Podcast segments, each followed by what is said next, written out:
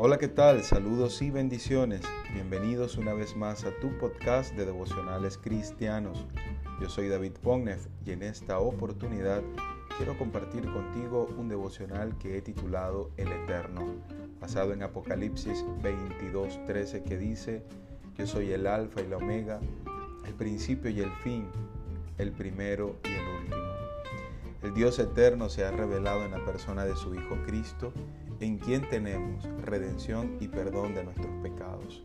¿Cómo no adorarle si nos creó con tal fin?